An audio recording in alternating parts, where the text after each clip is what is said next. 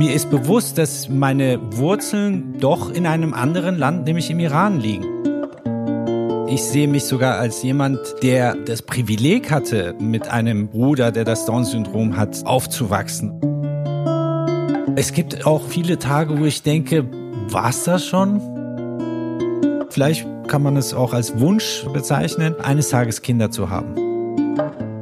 Ich begrüße Sie sehr herzlich zu meinem Podcast Gespräche über Wandlung. Heute bin ich zu Gast bei dem Modelagent Payman Amin in seiner Wohnung in München. Hallo, lieber Payman. Hallo, liebe Tanja. Eigentlich spricht man ja deinen Vornamen Payman aus. Also Payman wurde, glaube ich, in irgendwie in deinem Model-Business-Dasein äh, ein bisschen internationalisiert. Das ist richtig, ja. Also man darf dich trotzdem so nennen.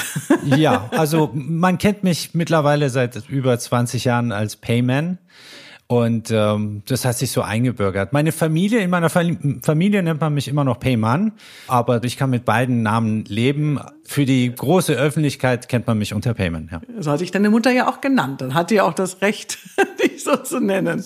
Sie darf das. Ähm, du bist 1971 in Teheran im Iran geboren, Sternzeichen Widder. Als du acht Jahre alt warst, also 1979, sind deine Eltern mit euch Kindern nach Frankfurt am Main ausgewandert.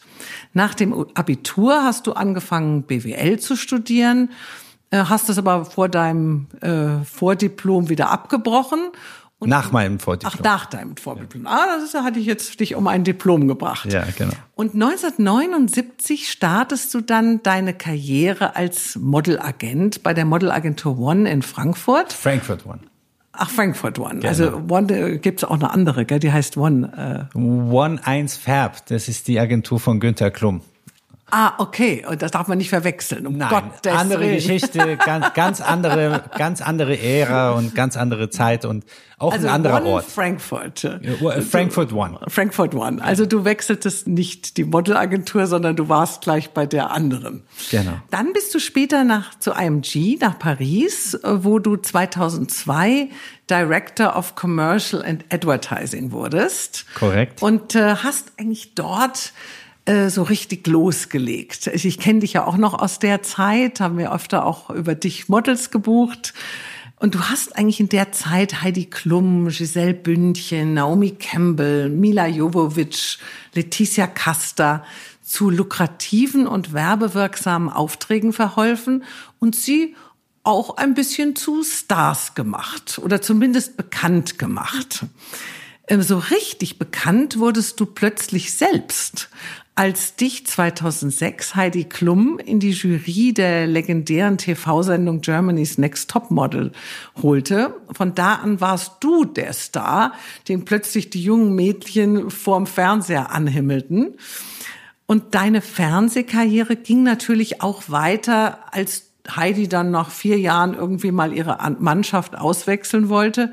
Es folgte dann die Model-WG auf Pro7, Million Dollar Shooting Star auf Sat 1 oder Curvy Supermodel. Ein Buch, der Modelmacher, hast du auch geschrieben und neben all dem TV-Glamour nie deine Haupttätigkeit als Modelagent vernachlässigt. Vor acht Jahren hast du dann dein Leben irgendwie ein bisschen umgekrempelt, bist dann von Paris hier nach München gezogen und hast deine eigene Modelagentur Pars eröffnet und hast dich selbstständig gemacht. Wo ist eigentlich deine wirkliche Heimat? Fühlst du dich noch immer als Fremder?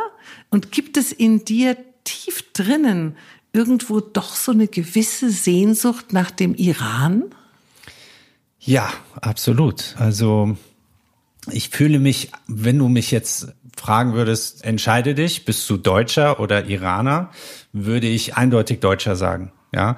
Aber diese gewisse Sehnsucht, ja, die ganz im Inneren, die, die ist da, die ist allgegenwärtig, ja. Ähm, die macht sich auch ähm, an der Tatsache bemerkbar, dass ich mit meiner Mutter immer noch ähm, mich auf Persisch unterhalte, ja.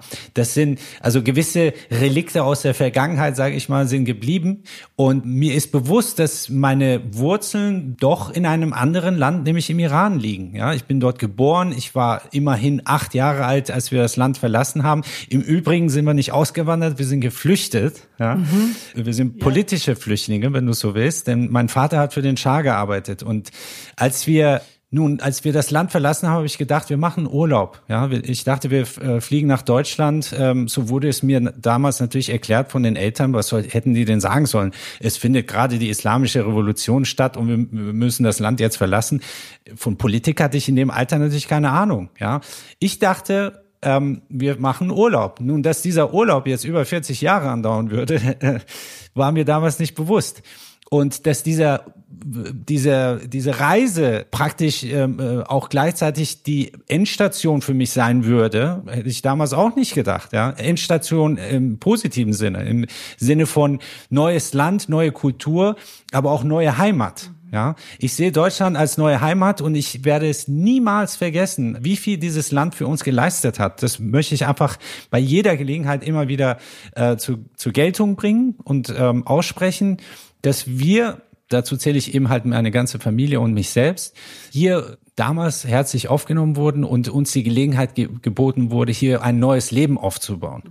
Und das sind, das ist genau der Punkt, der mich immer noch heute dazu bewegt zu sagen, das ist meine neue Heimat. Ich fühle mich aber auch wohl hier, ja.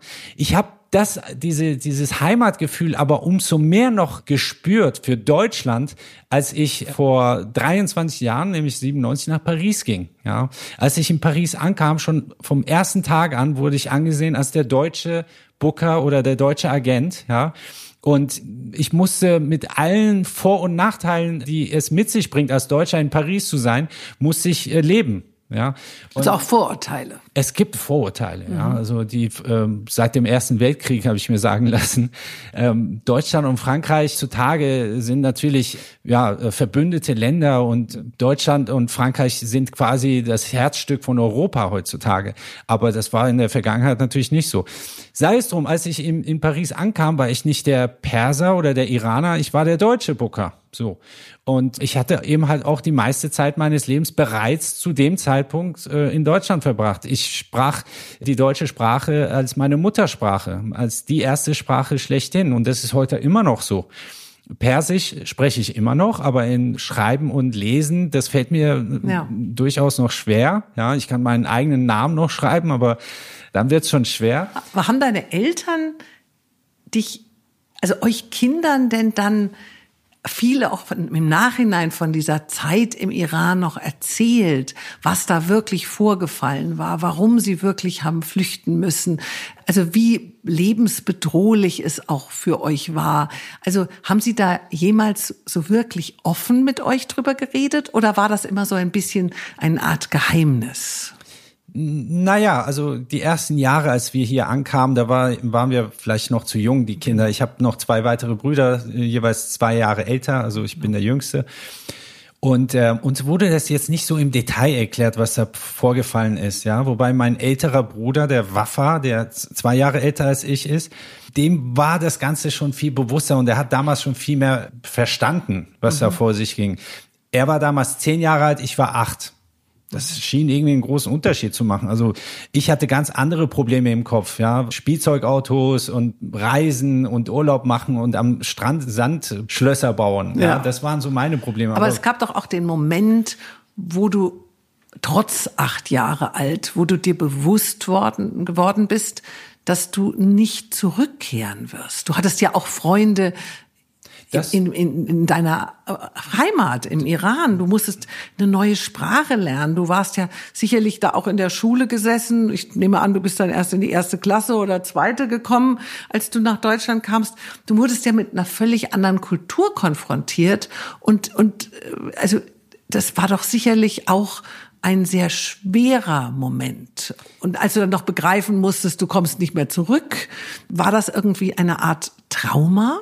Ja, also Trauma würde ich nicht sagen, weil in diesem Alter, sage ich mal, ist man noch wandlungsfähig, beziehungsweise man adaptiert Dinge noch leichter. Ja, also ich war ja jetzt noch nicht in der vollen Reife, dass ich dann mein ganzes Leben auf den Kopf stellen musste.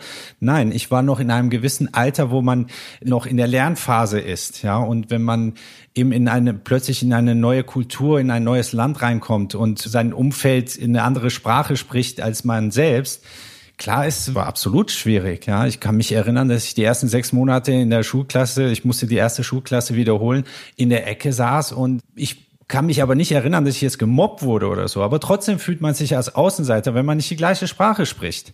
Mhm.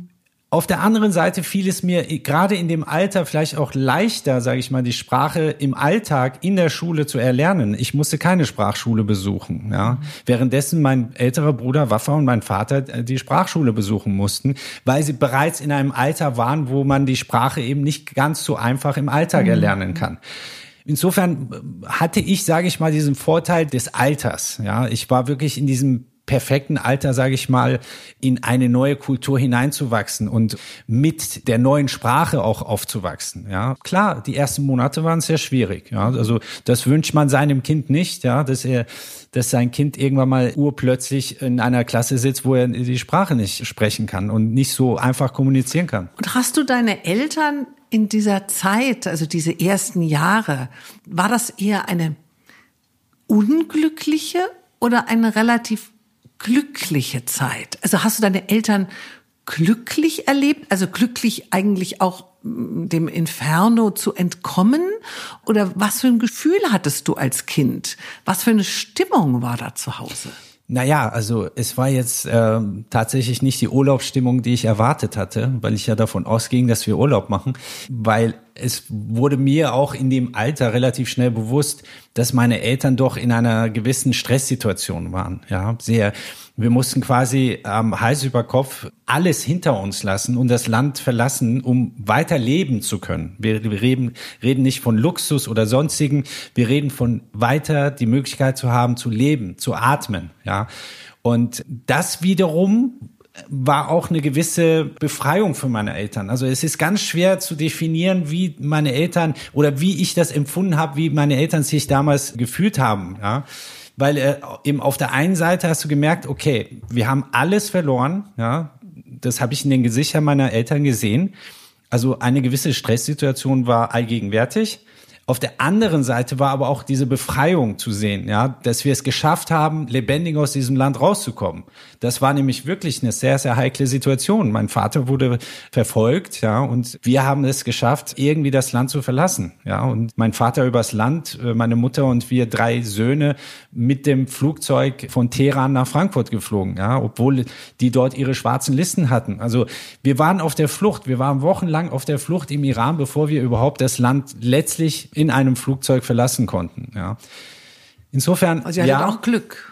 Wir hatten sehr viel Glück. Es gab viele, viele Situationen, das habe ich auch in meinem Buch entsprechend geschildert. Diese Zeit der Flucht, ähm, die ging über drei, vier Wochen. Man kann sich einfach, ich sag mal, in der heutigen Zeit in der westlichen Welt gar nicht vorstellen, was für Situationen wir durchlebt haben. Ja, und, mhm. ähm, und hast das, du, ja. kannst du durch deine eigene Geschichte Flüchtlinge, also die Flüchtlinge von heute, besser verstehen, erspüren als wir? Kannst du besser nachvollziehen, was sie nicht nur psychisch und physisch durchmachen müssen, sondern das Mentale auch, dass man vielleicht wirklich an so einem Abgrund steht und dass man auch keinen Ausweg mehr hat. Siehst du denn einen Ausweg aus dieser Unmenschlichkeit, die da passiert? Was müsste deiner Meinung nach die Welt tun, damit diese Tragödie ein Ende findet? Ja, also wenn ich jetzt die Antwort auf diese Frage hätte, dann würde ich den Nobelpreis, äh, Friedensnobelpreis bekommen. Das fällt mir tatsächlich schwer. Also am Ende des Tages denke ich, was äh, die ganze Menschheit verbindet, ist, dass man einfach menschlich miteinander umgeht, ja, und dass man nicht gewissen Ideologien folgt und und äh, stur in eine Richtung schaut äh, und mit einem Tunnelblick, sage ich mal, sein Leben lebt, sondern einfach versucht, das Facettenreichtum dieser Welt zu verstehen und verschiedene Denkweisen zu verstehen, verschiedene Situationen von anderen Menschen zu verstehen. Erst dann, wenn man offen ist für die Probleme anderer, ja, erst dann kann man, ich sag mal, menschlich mit anderen Menschen umgehen. Und dann kann ich mir vorstellen, dass ein Zusammenleben auch äh, möglich ist, ohne Krieg und ohne Auseinandersetzung. Ja. Deshalb, es ist natürlich sehr allgemein gehalten, was ich jetzt sage, aber und auch sehr schwer umzusetzen. Ja, also. Aber tut dir das, wenn du da so im Fernsehen heute die Bilder siehst äh, von den Flüchtlingscamps, Tut dir das irgendwie besonders weh? Geht dir das besonders nah, weil du vielleicht, auch wenn du sehr jung warst, irgendwie sowas auch mal erlebt hast, dass du weißt, da kommen jetzt nicht, wie das ja leider Gottes manche denken, die ja. Schmarotzer, die irgendwie unseren Reichtum wollen oder unseren Wohlstand, sondern die müssen wirklich fliehen. Also dieses, dieses Verständnis für die Notsituation. Ja, natürlich habe ich ein, ein besonderes Verständnis für diese Situation, weil wir ähnliche Situationen durchlebt haben und äh, wir das Glück hatten, auch heil aus der Nummer rauszukommen.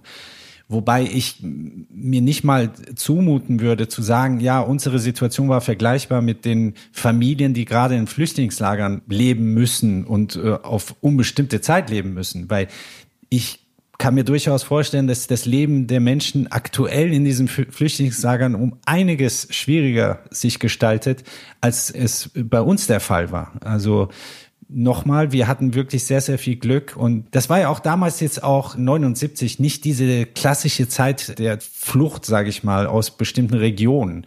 Es war tatsächlich sehr punktuell auf den Iran bezogen und es waren jetzt auch nicht aber Millionen, die das Land verlassen haben, mhm. wie das heutzutage der Fall ist. Mhm. Insofern, wir waren, wenn man so will, jetzt auch nicht so aktuell in, in, in den Nachrichten zu lesen wie das heutzutage der Fall ist.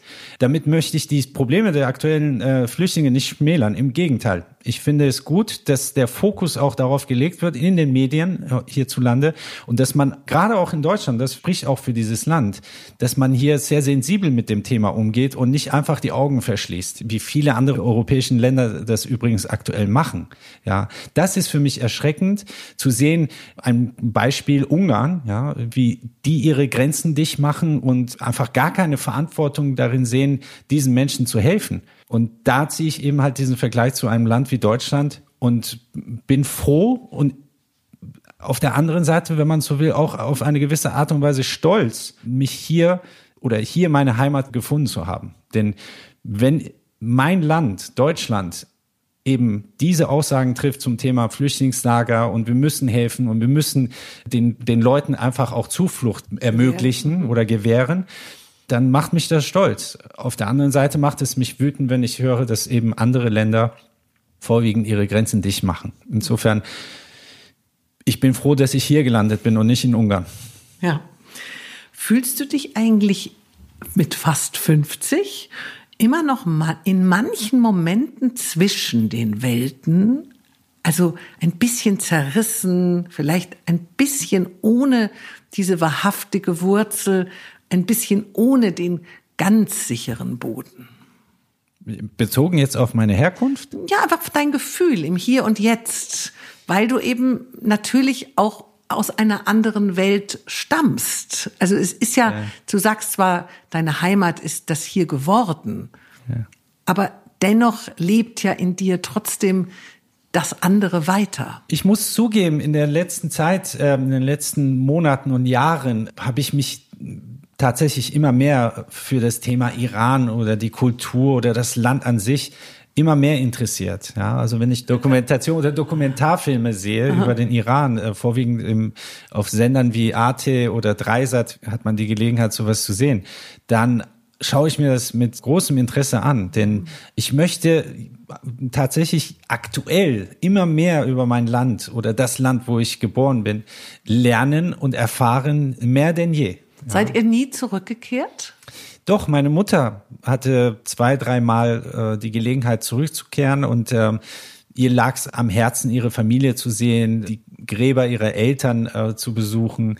Aber dabei blieb's auch. Also, also du bist nie im Iran seitdem gewesen? Weder meine Brüder noch mein Vater waren äh, seit äh, 79 nicht mehr zurück, weil ein gewisses Restrisiko ist einfach da, dass uns irgendwas widerfahren würde, dass man uns dort festhalten würde oder einsperren würde oder was auch immer. Und dieses Restrisiko war mir die Sache nicht wert, mein ganzes Leben quasi da zu riskieren, ja. Und wir sind auch so vernetzt in der Familie. Das heißt, wenn ich jetzt dorthin fliegen würde und mir würde dort wieder äh, irgendwas widerfahren, dann hätte das auch einen Impact, sage ich mal, auf meine Familie und das möchte ich nicht verantworten. Mhm. Du hast ja die zwei älteren Brüder. Der älteste Omid, spricht man es, glaube ich, aus, Omid, ja. hat wie ja auch mein Neffe Joel das Down-Syndrom, was ja von der ganzen Familie viel Kraft und Energie fordert. Oft bleibt ja für diese anderen Kinder nicht mehr so viel von der Kraft. Sie werden deshalb auch in der Fachsprache oft als die Schattenkinder genannt oder bezeichnet.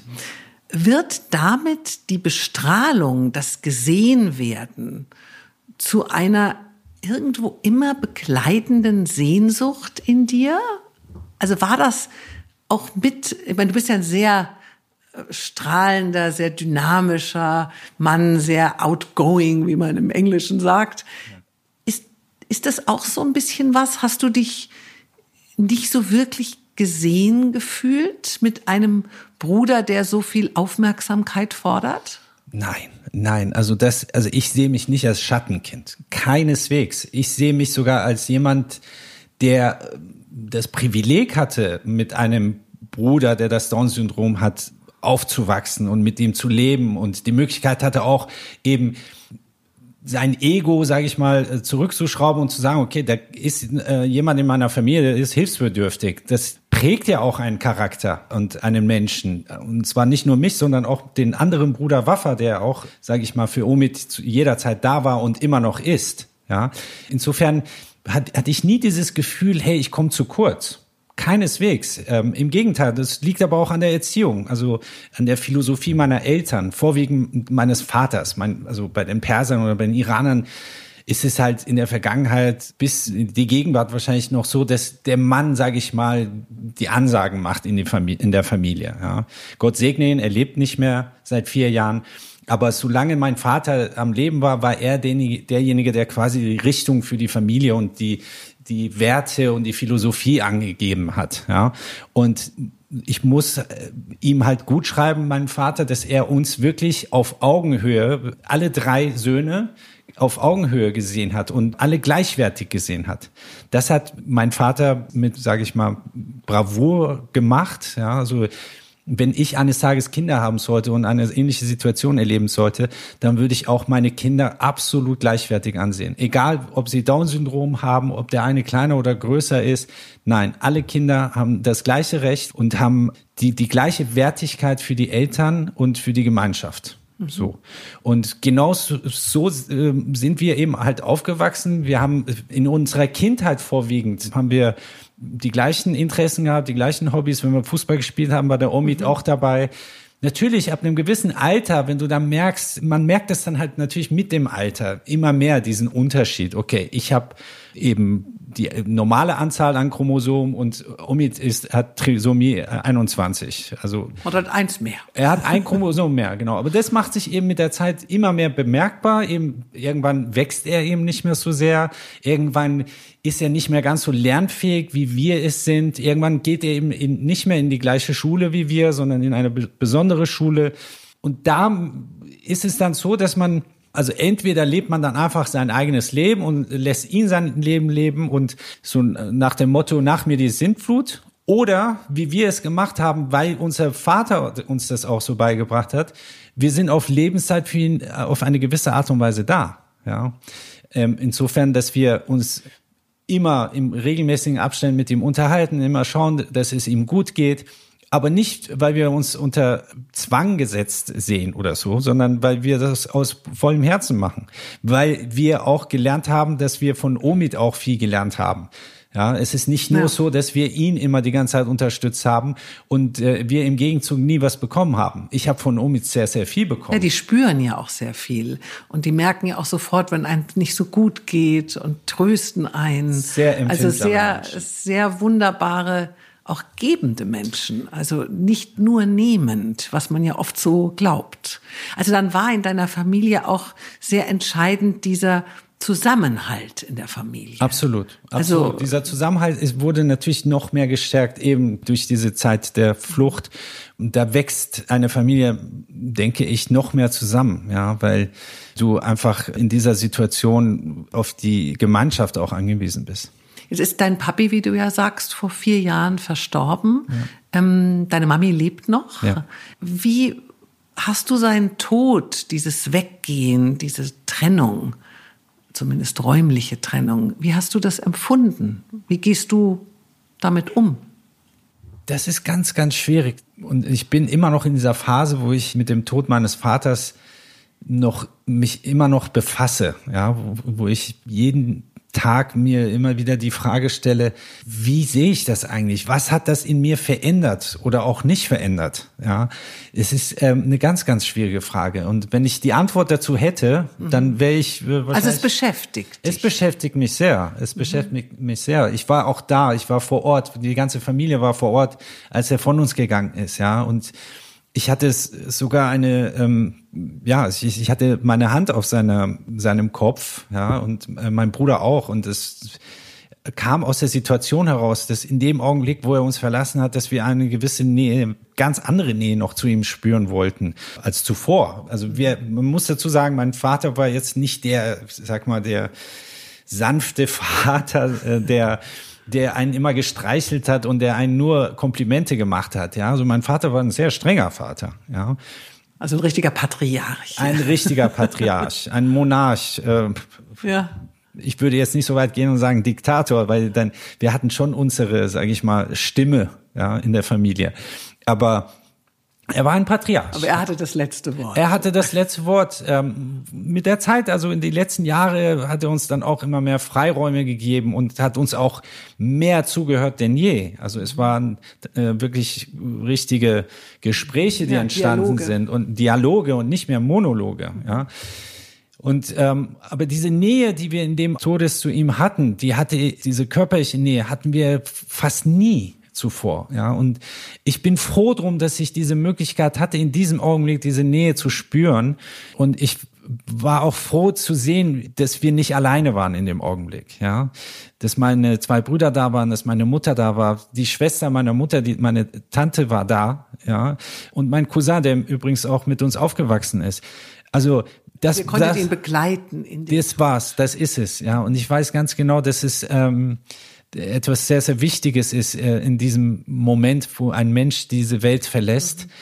Ich wünsche es jedem Menschen auf dieser Welt, dass er, wenn, wenn der Augenblick des Todes gekommen ist, wenn der Augenblick des Abschieds gekommen ist, dass er äh, liebende Menschen um sich herum hat, weil das ist, das gehört einfach dazu. Wenn man bedenkt, wie viele Jahre mein Vater am Leben war, was er in seinem Leben alles erlebt hat und was er auch anderen Menschen gegeben hat, dann ist es das Mindeste, was man erwarten kann, wenn man geht, dass andere Menschen für einen selbst auch da sind. Wie alt ist er geworden?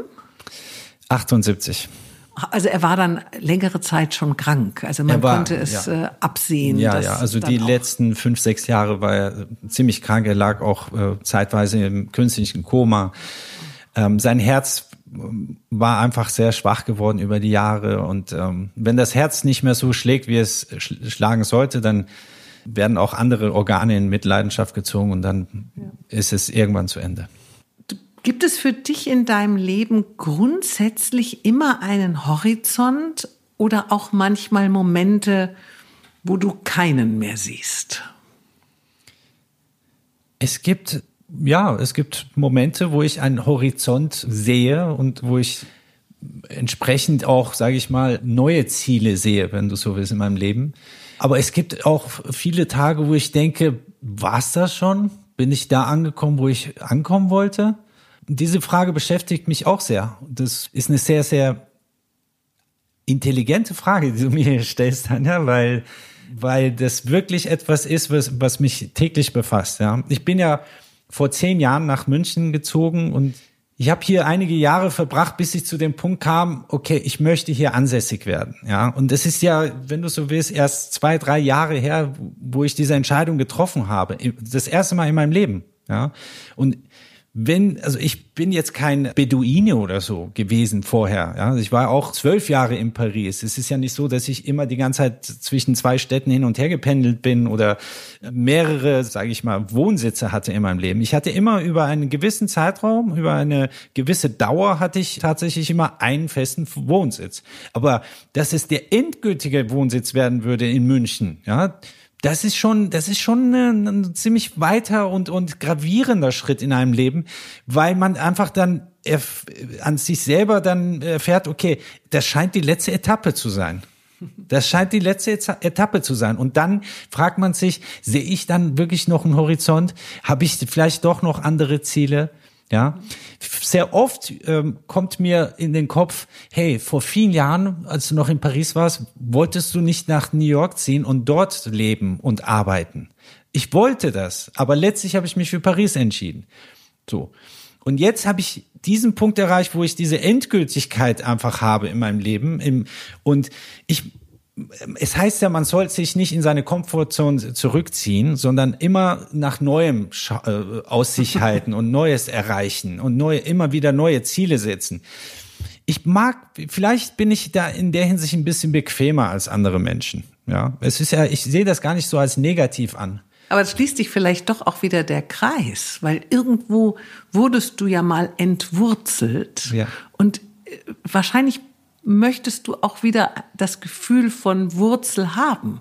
Also dieses, wo vielleicht andere sagen, ach, ich lebe heute hier, ich lebe heute da. Für dich ist vielleicht dann doch diese Heimat wichtig. Ja, es mag sein, dass meine Geschichte das hergibt, dass ich eben ähm, meine Wurzeln jetzt schlagen möchte und mich irgendwie verwurzeln möchte mit einer Stadt oder mit einem Land. Es mag sein, dass das damit zusammenhängt, aber ich würde gar nicht so weit jetzt gehen. Ja. Also ich in der Hinsicht denke ich tatsächlich von Tag zu Tag. Und gab es einen gewissen Grund, warum du München gewählt hast? Ja. Weil eigentlich ist es ja so, sagt man zumindest von unserer Stadt, so die provinziellste und alle reden nur davon, dass auch Berlin viel cooler ist und so. Also was, was hat dich, äh, ja, für München entscheiden lassen? Ich habe ja zu meiner Frankfurter Zeit, war ich relativ oft schon in München das hat zwei Gründe. Einmal mein Cousin, der jetzt mittlerweile in New York lebt und arbeitet, der hat hier Zahnmedizin studiert über viele Jahre. Der ist fast altersgleich wie ich, also der ist drei Monate jünger als ich. Und als er damals hier Zahnmedizin studiert hat, habe ich ihn oft besucht. Also das war Grund Nummer eins. Grund Nummer zwei war, ich war Bayern-Fan. So. Und ich konnte das dann immer super schön kombinieren. Ich konnte immer sagen, okay, ich gehe jetzt meinen Cousin besuchen und wir gehen dann zusammen ins Olympiastadion und schauen uns ein Bayern-Spiel an.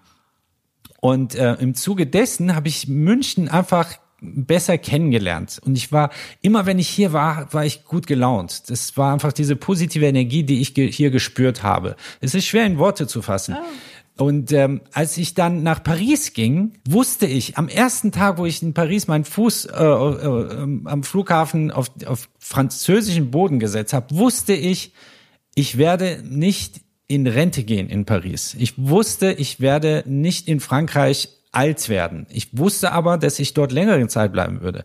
Das alles habe ich. Es war auch eine schöne Zeit. Es also war eine, ich würde alles noch mal genauso machen. Es war eine wunderschöne Zeit. Wahrscheinlich war es mit die schönste Zeit meines Lebens. Möchte ich auch nicht missen.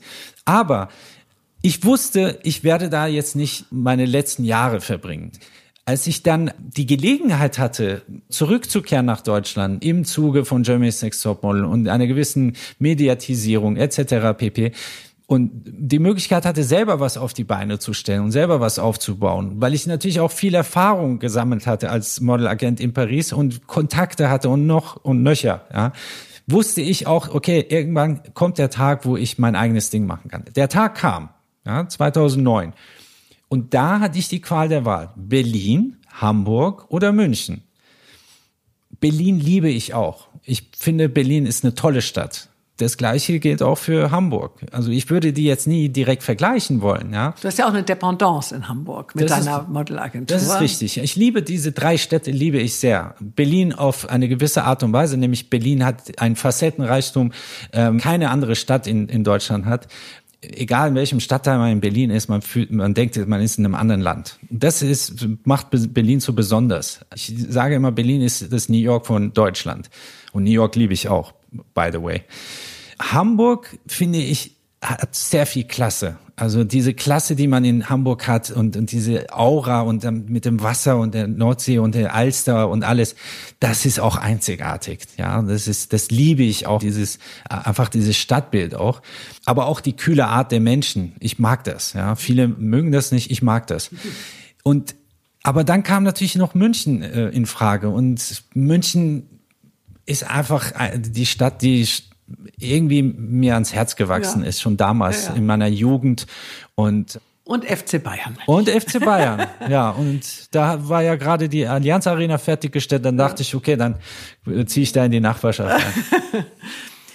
es gab ja in deinem Leben auch eine große Enttäuschung, als du nach vierjähriger erfolgreicher Zusammenarbeit mit Heidi Klum als Juror für Germany's Next Topmodel über ProSieben erfahren musstest, dass du trotz Vertragsverlängerung nicht mehr weiter dabei sein wirst. Heidi wollte dich nicht mehr als Juror, wollte irgendwie ein neues Team. Gesagt hat sie es dir aber, so viel ich gelesen habe, nicht selbst, obwohl du ja eigentlich als ihr Modelagent wohl ihr engster Vertrauter warst, vielleicht auch ein Freund. Wie denkst du jetzt, zehn Jahre später darüber? Also es war ja doch eine schmerzliche Zeit, wenn man so ein bisschen von der Bühne einfach so runtergekickt wird. Hat sie dich da, sich da jemals bei dir entschuldigt?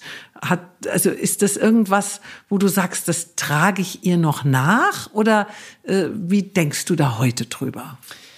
Du, man sagt ja, Zeit heilt alle Wunden. In gewissen Situationen ist das der Fall, in anderen nicht in diesem Fall hat die Zeit die Wunden geheilt. Also als es damals zur Trennung kam, Jeremy's Next Top Model, Schrägstrich Payment Amin und Heidi dafür verantwortlich war, habe ich das natürlich nicht so toll gefunden. Ja, weil ich ja zehn Jahre zuvor schon oder die zehn Jahre davor bereits mit Heidi sehr erfolgreich gearbeitet habe und zwar auf verschiedensten Ebenen. Nicht nur die letzten vier Jahre bei Germany's Next Topmodel, sondern eben halt die sechs Jahre bereits vor Next Topmodel, wo ich mit ihr in der ganzen Weltgeschichte unterwegs war, in Japan, in Stockholm, in New York, in LA, überall auf der Welt für verschiedenste Events und es war einfach ein Vergnügen, es war eine tolle Zeit und das möchte ich auch nicht missen und in dieser Zeit habe ich auch äh, Heidi Klum äh, zu schätzen gelernt. Umso mehr war ich einfach verwundert, dass nach diesen zehn Jahren und nach vier Jahren Germany's Sex Topmodel wirklich sehr erfolgreicher Zusammenarbeit, die Quoten äh, sprachen für sich, dass dann plötzlich eine Trennung kommt und zwar ohne, dass Heidi selber dazu Stellung bezieht. Ich musste es über den Sender erfahren. Das war für mich natürlich enttäuschend. Ja, ähm, aber im Nachhinein so jetzt mit diesem zeitlichen Abstand, ja, ähm, und damit meine ich, dass die Wunden jetzt geheilt sind. Ich würde jetzt sehe ich das ähnlich, sage ich mal, aber ich gehe mit der Situation ganz anders um, ja, weil direkt nach der Trennung wurde ich natürlich von Medien bestürmt und alle wollten wissen, wieso, weshalb, warum. Und natürlich wollten alle auch, dass ich schmutzige Wäsche wasche. Dabei gab es gar keine schmutzige Wäsche zu waschen mit über Heidi, ja, sondern nur einfach dieser eine Punkt, wieso zum Teufel rufst du mich nicht selber an und sagst, Payment, hey, weißt du was, ich mache eine neue Jury. Das wäre schon sehr viel wert gewesen für mich. Einfach dieses, diese Auseinandersetzung beziehungsweise dieses Gespräch, das sie nicht aufgesucht hat. Ja, das, das hat mich sehr enttäuscht und das lag auch richtig tief bei mir.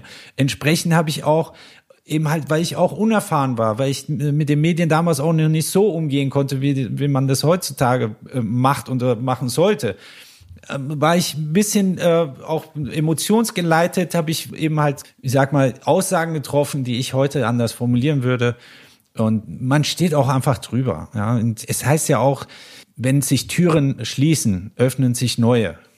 Türen. Ja, für mich haben sich ganze Garagentore geöffnet und das äh, durfte ich am eigenen Leib erfahren, dass es wirklich so ist. Ja, mhm. und das möchte ich auch allen Menschen da draußen wirklich ans Herz legen. Leute, lasst den Kopf nicht hängen, wenn eine Geschichte nicht funktioniert oder zu Ende geht. Ja, es, die Welt ist so groß und es gibt so viele Möglichkeiten. Und bei mir hat es auch wunderbar funktioniert. Aber man muss natürlich auch die Ärmel hochkrempeln. Von nichts kommt nichts. Alle haben gedacht, okay, der Payment macht jetzt eine Agentur und das wird ein Selbstläufer, denkste. Ich musste darum kämpfen. Ich musste die Kunden überzeugen. Ich musste erstmal neue Models finden und aufbauen. Das ist alles nicht ohne. Es hat Jahre gebraucht, bis meine Agentur da steht, wo sie steht. Aber da, wo meine Agentur heute steht, dafür bedanke ich mich bei Heidi Klum.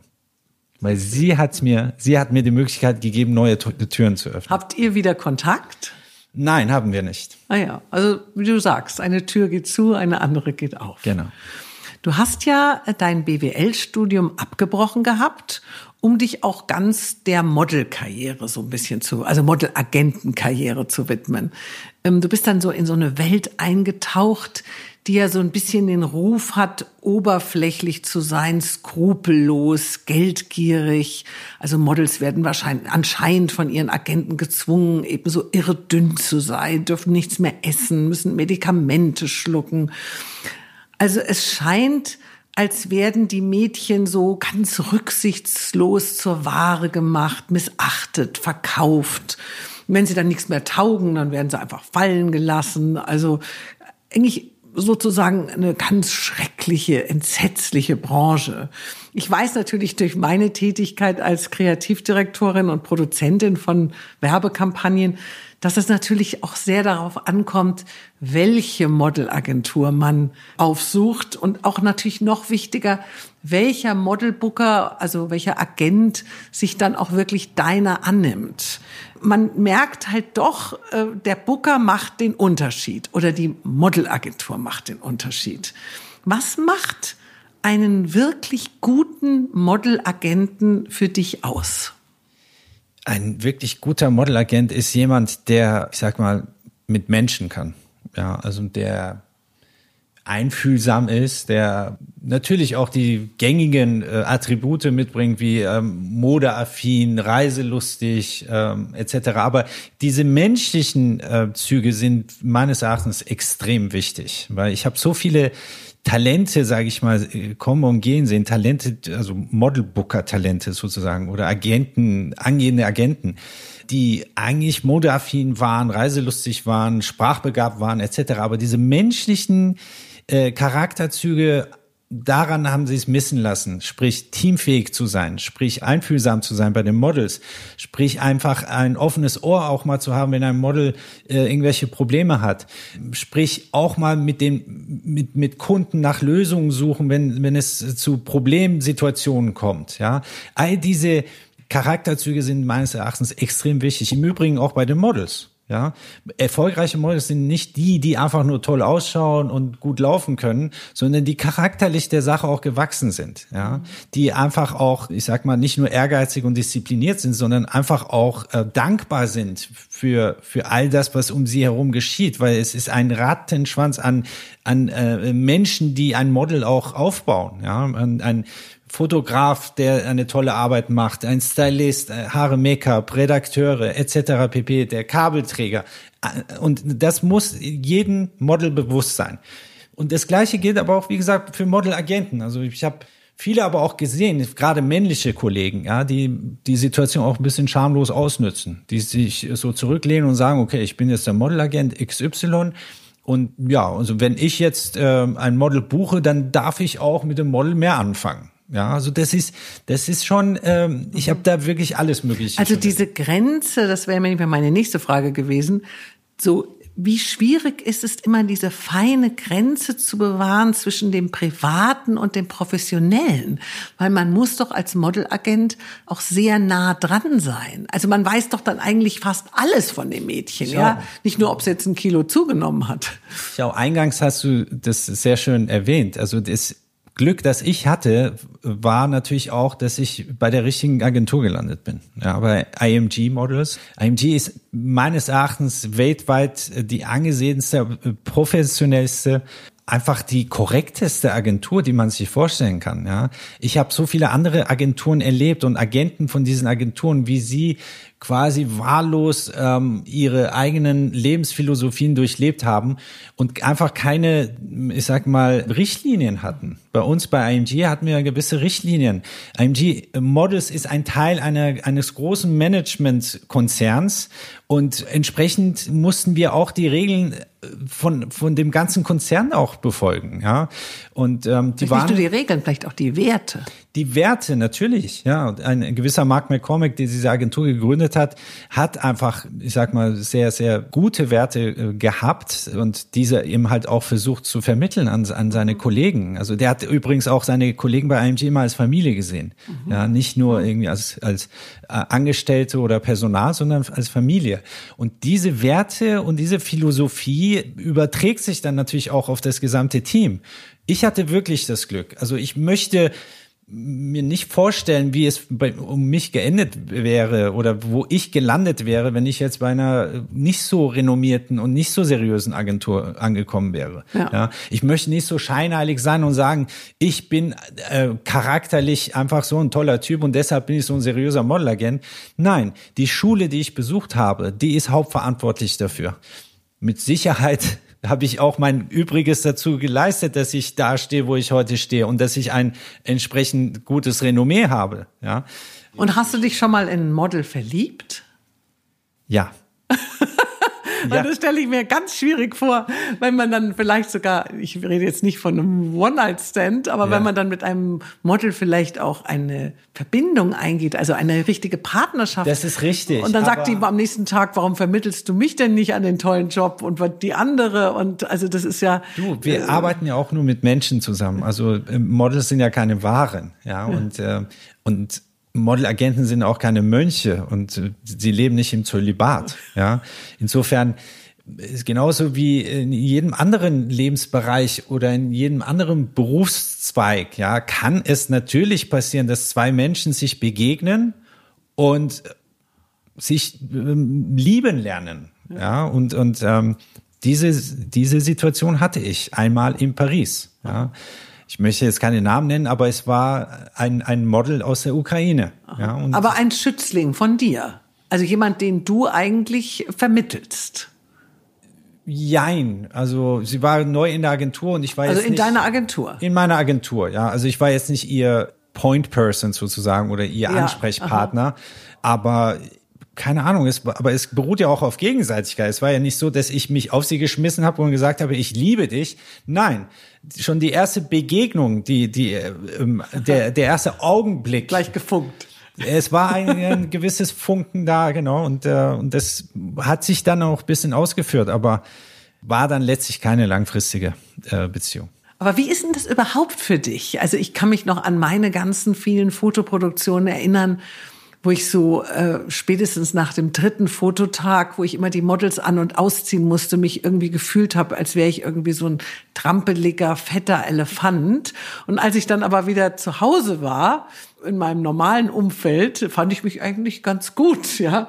Wie ist denn das bei dir? Verschiebt sich da irgendwie so ein bisschen die Realität? Also wie hoch ist der Anspruch, einfach eine wunderschöne Freundin oder Frau an seiner Seite zu haben, die natürlich auch immer jung und knackig und so sein muss. Und auch der Anspruch an dich selbst. Ich meine, du bist ja super fit und schlank und äh, durchtrainiert. Aber ist das, geht das dir auch so? Also mir geht es ja halt nur so, wenn ich auf Fotoproduktion bin. Ja. Dann denke ich, oh Gott, ich habe ja dicke Beine oder dicke Arme. Ja, weil das natürlich in der Relation nicht mehr stimmt. Ja. Und Gott sei Dank kommt man ja dann irgendwie nach ein paar Tagen oder Wochen wieder nach Hause. Aber bei dir ist es ja ein ewiges Arbeiten mit diesen wunderschönen Menschen. Äh, es sind ja nicht nur die Frauen, es sind ja auch die Männermodels. Ja. Was, wie ist es, wie geht's dir da? Du, es ist Fluch und Segen gleichzeitig, ja. Es ist ein Fluch, weil du, wie du selber gesagt hast, man sich selber auch immer mit den Personen, mit denen man tagtäglich arbeitet, auch vergleicht, ja. Okay. Und, und das ist natürlich nicht gesund, sage ich mal, auf Dauer. Ja, wenn man sich die ganze Zeit nur vergleicht. Natürlich ist es aber auch ein Segen, denn durch diesen Vergleich versucht man dann natürlich auch oder man bemüht sich dann, sage ich mal, soweit es geht, ja, auch eine gute Figur abzugeben. Insofern. Also man strengt sich ein bisschen man mehr strengt sich ein bisschen an, ja. Also ich mache halt wirklich, das ist kein Geheimnis, äh, praktisch jeden Tag Sport, ja, ja. Äh, vorwiegend Cardio.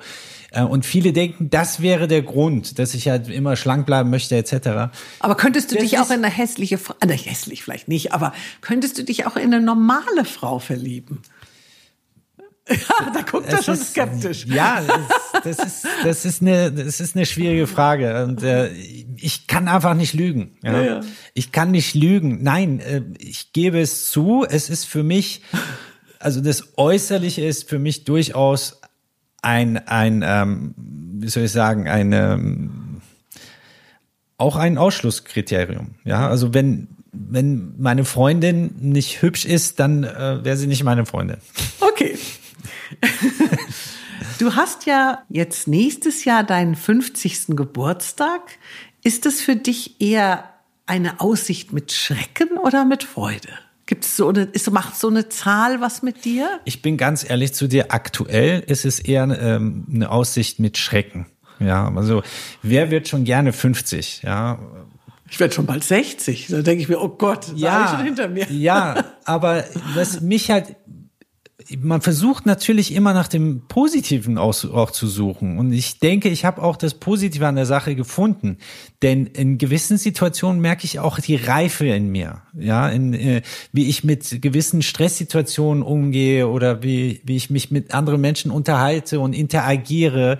Und, und da ertappe ich mich selber in, in Situationen, wo ich denke, okay, vor 20 Jahren wäre die Sache anders ausgegangen. Ja, da hätte sich ganz anders verhalten und nicht so, dann wäre die, die Situation nicht so positiv ausgegangen insgesamt.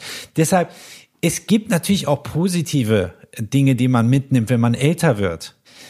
50 ist halt schon eine Zahl. Das ist, ja.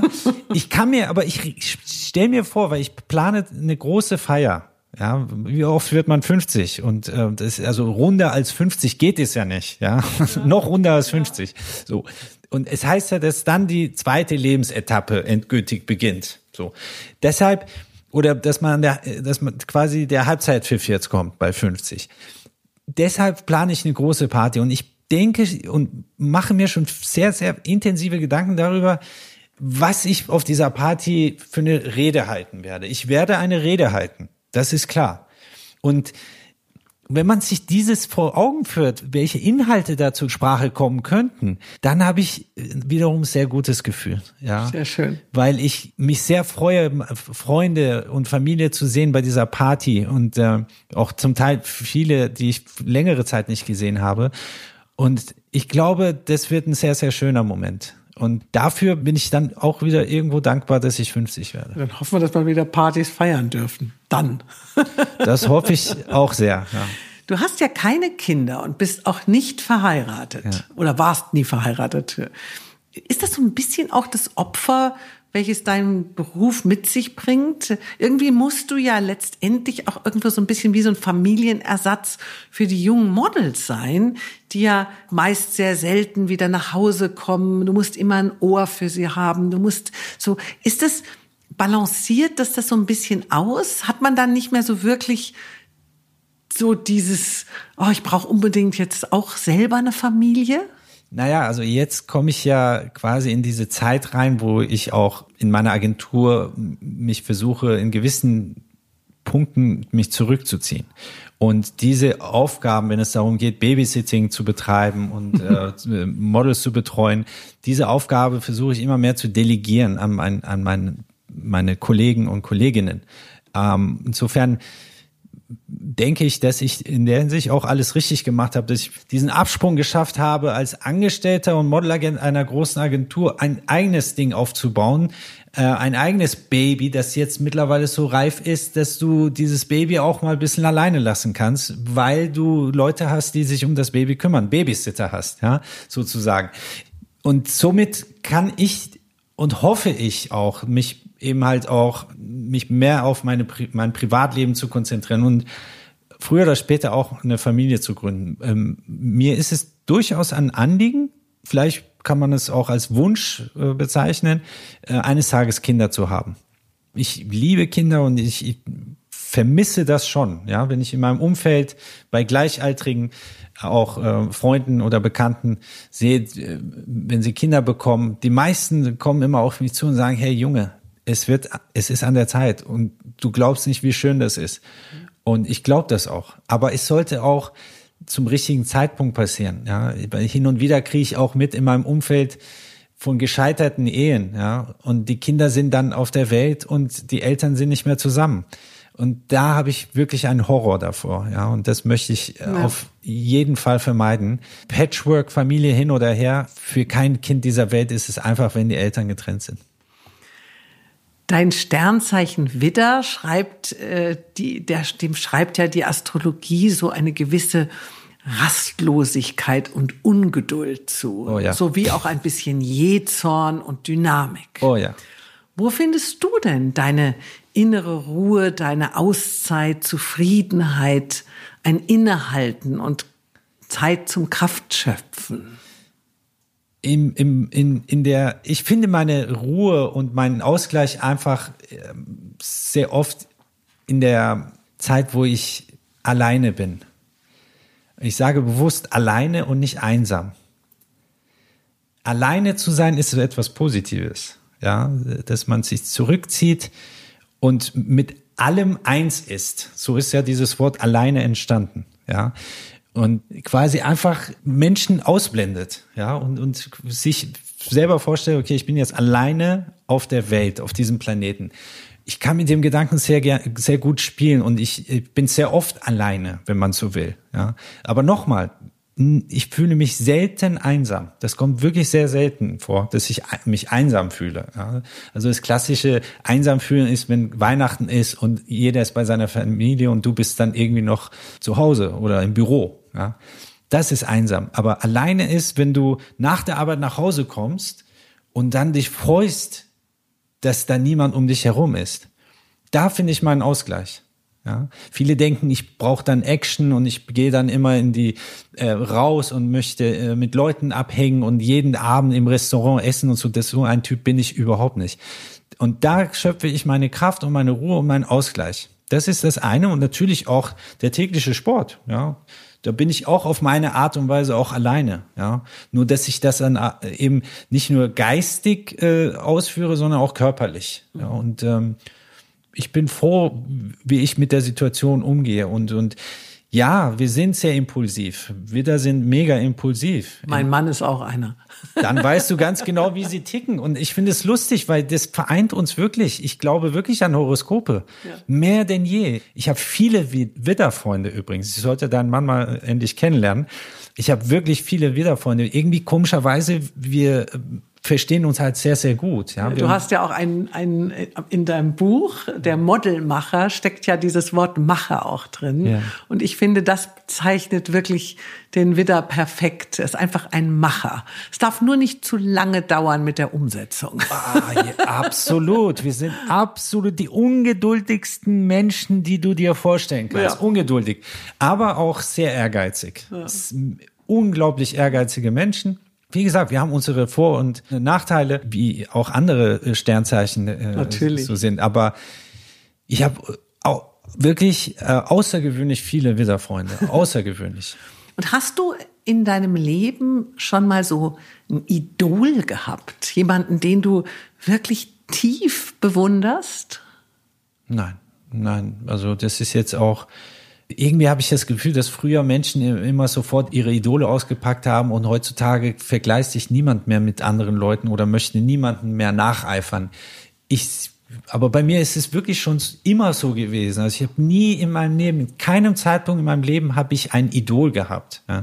Ich habe Leute bewundert und das tue ich heute noch ja, wegen ihren Leistungen, wegen dem, was sie geschaffen haben, was, was sie für die, für die Menschheit gemacht haben, mit Erfindungen oder sonstigem, aber auch mit ihren Talenten, ja, Schauspiel, Musik. Ich bewundere so viele Menschen und ich bin Fan von vielen Menschen, aber ich würde keineswegs sagen, dass es da einen einzigen Menschen gibt, äh, dem ich nacheifern würde und wo ich sagen würde, ich möchte genauso sein wie dieser Mensch. Nein, gibt es nicht. Bei diesem perfekten Menschen gibt es einfach nicht. Wenn es einen perfekten Menschen geben würde, der großherzig ist, der intelligent ist, der singen, tanzen und äh, kochen kann, ja, dann würde ich sagen, das ist mein Idol. Ja, ja. Aber den gibt es nicht. Ja, Idol bedeutet ja auch, wie du richtig sagst, nacheifern. Und das ist vielleicht etwas, was letztendlich gar nicht so sehr zum Glück führt, wenn man nicht bei sich bleibt. Das ist richtig, ja. Ja, dann danke ich dir sehr, lieber Payman, für dieses wunderschöne Gespräch. Und äh, ja, ich hoffe, dass du noch viele wunderbare Models findest und entdeckst und deine Freude dabei hast. Vielen lieben Dank und ein paar Kinder darfst du mir auch wünschen. Ja, gut, das mache ich auch noch. Klar. Aber die richtige Frau braucht es auch dazu. Ja, natürlich. Das ist der erste Schritt. Also, danke. Danke dir, Tanja. Dankeschön.